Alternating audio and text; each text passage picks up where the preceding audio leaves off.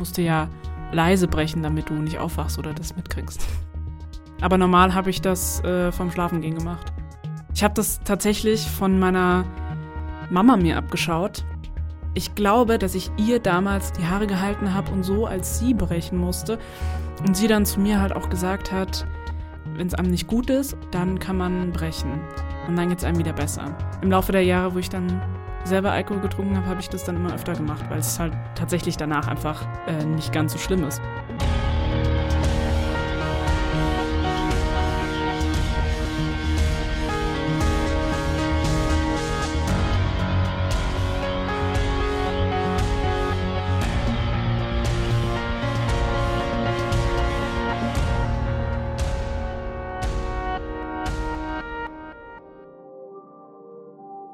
In Yoga, dem Buch von Emmanuel Carrère, das ich gerade lese, gibt es eine Passage über die Nacht und das Bad.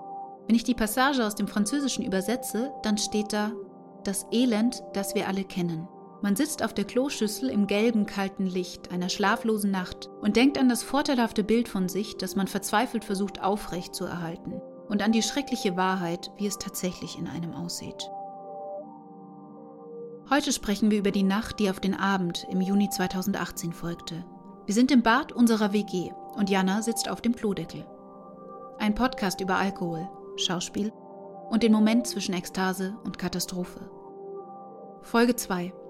Die Nacht kippt in das dämmerige Zimmer, läuft aus und alles ist schwarz.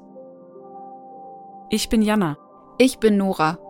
Und zusammen sind wir Kater sucht Freiheit. Also ich glaube tatsächlich, dass ich ähm, einfach schlafen gegangen bin und dass ich dann wahrscheinlich so ein, zwei Stunden später zwischen halb zwölf und eins, denke ich, dann ja ins Bad bin und dann brechen musste. Die Male, wo ich mich quasi unfreiwillig vom Alkohol übergeben musste, kann ich auf jeden Fall an einer Hand abzählen. Normalerweise habe ich mir halt eher den Finger in den Hals gesteckt, damit ich quasi ähm, nicht mehr so viel Alkohol drin hatte und am nächsten Tag einfach nicht so einen Kater hatte. Schon vorm Schlafengehen, obwohl du nicht hättest brechen müssen. Also du hast das quasi künstlich so herbeigeführt. Genau, aber ich glaube an dem Abend tatsächlich nicht. Aber normal habe ich das äh, vom Schlafengehen gemacht. Wenn es einen Moment gibt, wenn man zu viel Alkohol trinkt, wenn es einen klaren Moment geben könnte, einen Moment, in dem so ein Lichtstrahl durch die Decke Selbstbetrug dringen könnte, dann wäre es dieser Moment im Bad. Mm, nee. Also ich glaube tatsächlich, dass es bei vielen dieser Moment ist oder sein könnte, wo man auch mal irgendwie die ungeschminkte Wahrheit sieht. Aber bei mir wäre es für mich eben nicht dieser Ort oder dieser Moment. Obwohl du heute sagst, dass dieser Abend im Juni 2018 einer der schlimmsten überhaupt gewesen ist.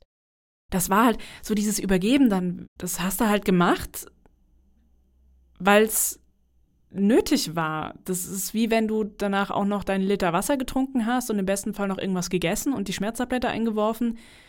Das war dann so in dieser Liste von Sachen, die man abarbeitet, damit man morgen halt nicht den Kater des Jahrtausends hat.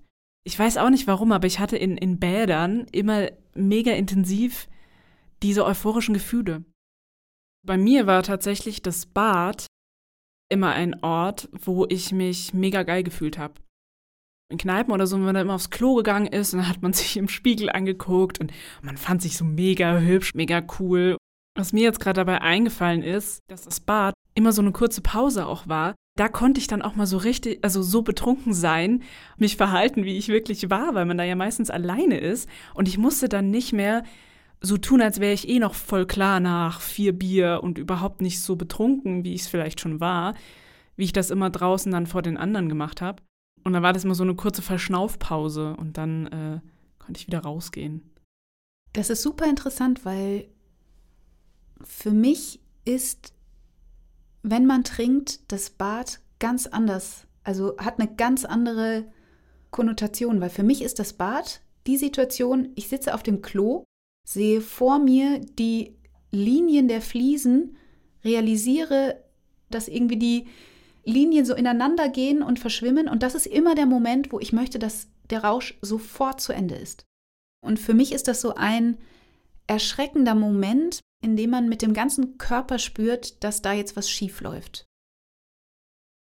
Ich habe da nie so drüber nachgedacht. Also diese Gedanken, die du hast oder hattest, dass du dann gemerkt hast, es war zu viel oder so, die hatte ich da eigentlich, die hatte ich nie. Dann hast du dir im Laufe dieser Nacht nicht die Frage gestellt, warum du das alles machst, warum du so viel trinkst. Also damals war für mich ja klar, dass ich so viel trinke, weil es mir ja so schlecht ging wegen der Situation mit meinem Ex-Freund. Beruflich war da ja auch noch nicht so viel am Start und deswegen habe ich dann da getrunken. So. Mir wirklich ernsthaft die Frage gestellt, warum ich nicht was dagegen unternehme, sondern halt Alkohol trinke und es mir damit quasi dann noch schlechter geht, das habe ich damals nicht.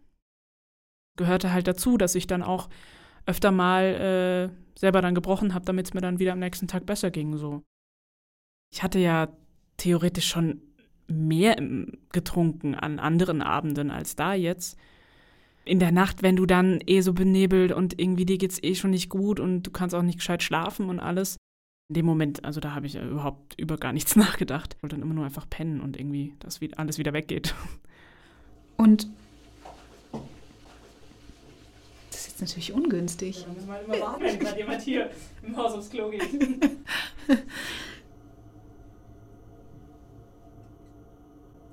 Ist das jetzt der Spülkasten, den wir da hören? Mhm, der sich wieder füllt. Krass. Ja, aber ich habe auch noch nie Soundaufnahmen im Bad gemacht. Das kann jetzt nicht mehr so lange dauern. Jetzt vorbei. Wie fühlt sich das an, dieser Alkoholschlaf?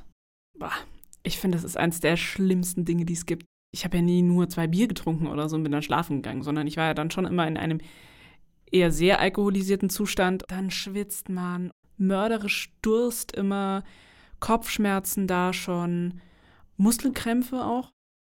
Ich hatte dann irgendwann auch mal gelesen, man muss seine Hand aus dem Bett irgendwie, dass die Hand den Boden berührt, damit man irgendwie so eine Referenz hat, dass sich doch nicht alles dreht. Ja, und es ist einfach, es ist ein grausiges Gefühl, weil du willst, dass alles einfach aufhört und du quasi wieder nüchtern bist und es dir wieder gut geht und dein Körper nicht wehtut. Aber es geht halt nicht. Betrunkener Schlaf und die betrunkene Nacht, boah, das ist so furchtbar. Also echt, mich schüttelt es, wenn ich nur dran denke. Du bist bei deiner Mutter aufgewachsen und bei deiner Mutter bist du in einem sozialen Umfeld aufgewachsen, in dem Alkoholkonsum und Betrunkensein toleriert war. Ist, wenn du an deine Kindheit zurückdenkst, das Bad ein wichtiger Ort? Nee, ein wichtiger Ort würde ich jetzt nicht sagen. Also ein wichtiger Ort wäre eher das Schlafzimmer von ihr gewesen. Ja. Warum das Schlafzimmer von ihr? Weil ich da so die die wenigen Momente, an die ich mich eben erinnern kann, von Nähe zu ihr ähm, erlebt habe. Also es war so, bei uns kam immer freitags die Putzfrau und ich hatte ein Spielzimmer und ein Schlafzimmer und ich musste dann immer mein unfassbar chaotisches Spielzimmer aufräumen und die ganzen Sachen auf mein Bett stellen, damit die Putzfrau putzen konnte und durfte dann quasi von Donnerstag auf Freitag bei ihr übernachten. Und da weiß ich auch noch, da lief dann immer Mord ist ihr Hobby und das hat sie immer geguckt also jetzt im Nachgang glaube ich tatsächlich, dass sie einfach dann schon betrunkenerweise gepennt hat. Ich kann mich erinnern, dass ich öfter mal in dem Schlafzimmer war und mich dann da so ein bisschen umgeguckt habe, ähm, wenn sie dann halt gerade wieder irgendwie nicht so bei, bei Sinnen war. Und ähm, das halt auch so spannend fand, so ein bisschen sie als Mensch kennenzulernen. Durch die Sachen, die da standen, der Raum, in dem ich am meisten Intimität mit ihr nachspüren kann. Wenn du an diese Nacht zurückdenkst, welches Gefühl verbindest du dann mit dieser Nacht? Tatsächlich Mitleid, weil ich mir denke, du armes Menschlein, das nichts anderes konnte in der Situation, in der es dir so schlecht ging, als dich zu betrinken und alles noch schlimmer zu machen und dir eine furchtbare Nacht zu bescheren, in der du auch noch irgendwie dich übergeben musstest. das ist schon witzig. Also das Bad als der eine Ort, an dem man keine Zeugen mehr hat. Und jetzt stehen wir hier zusammen in unserem Schlauchbad Du sitzt zwischen einem blauen Duschvorhang und einem roten Handtuch. Ich würde mal sagen, 40 Zentimeter von diesen 60 Zentimeter füllt dieser Mic-Screen aus. Aber vielleicht sollte man öfter mal aus der Perspektive von vermeintlichen Beobachtern im Bad denken. Was heißt das? Ja, weiß ich nicht, habe ich mir gerade gedacht. Wenn ich mir öfter die Frage gestellt hätte, wie mich jetzt jemand, der mit mir im Bad wäre, sehen würde, jemand Nüchternes. Bei mir war ja das Bad immer dieses, ich fühle mich so grandios. Und der mich dann beobachten würde, was der mir sagen würde, das wäre bestimmt immer noch spannend, aber das wäre damals bestimmt, vielleicht wäre das damals so ein, so ein Aufrüttler gewesen, ich mir dachte, so Mädel, was machst du hier eigentlich? Guck dich doch mal an, das ist doch erbärmlich eigentlich. Das war die zweite Folge von Kater sucht Freiheit. Die anfangs zitierten Verse Die Nacht kippt in das dämmerige Zimmer, läuft aus und alles ist schwarz, stammen aus Wildnis von Daniela Danz. Unsere nächste Folge erscheint in zwei Wochen. Dann erfahrt ihr, was am Morgen passierte. Ihr könnt uns schreiben, kommentieren, kritisieren. Bis dahin, eure Nora. Eure Jana.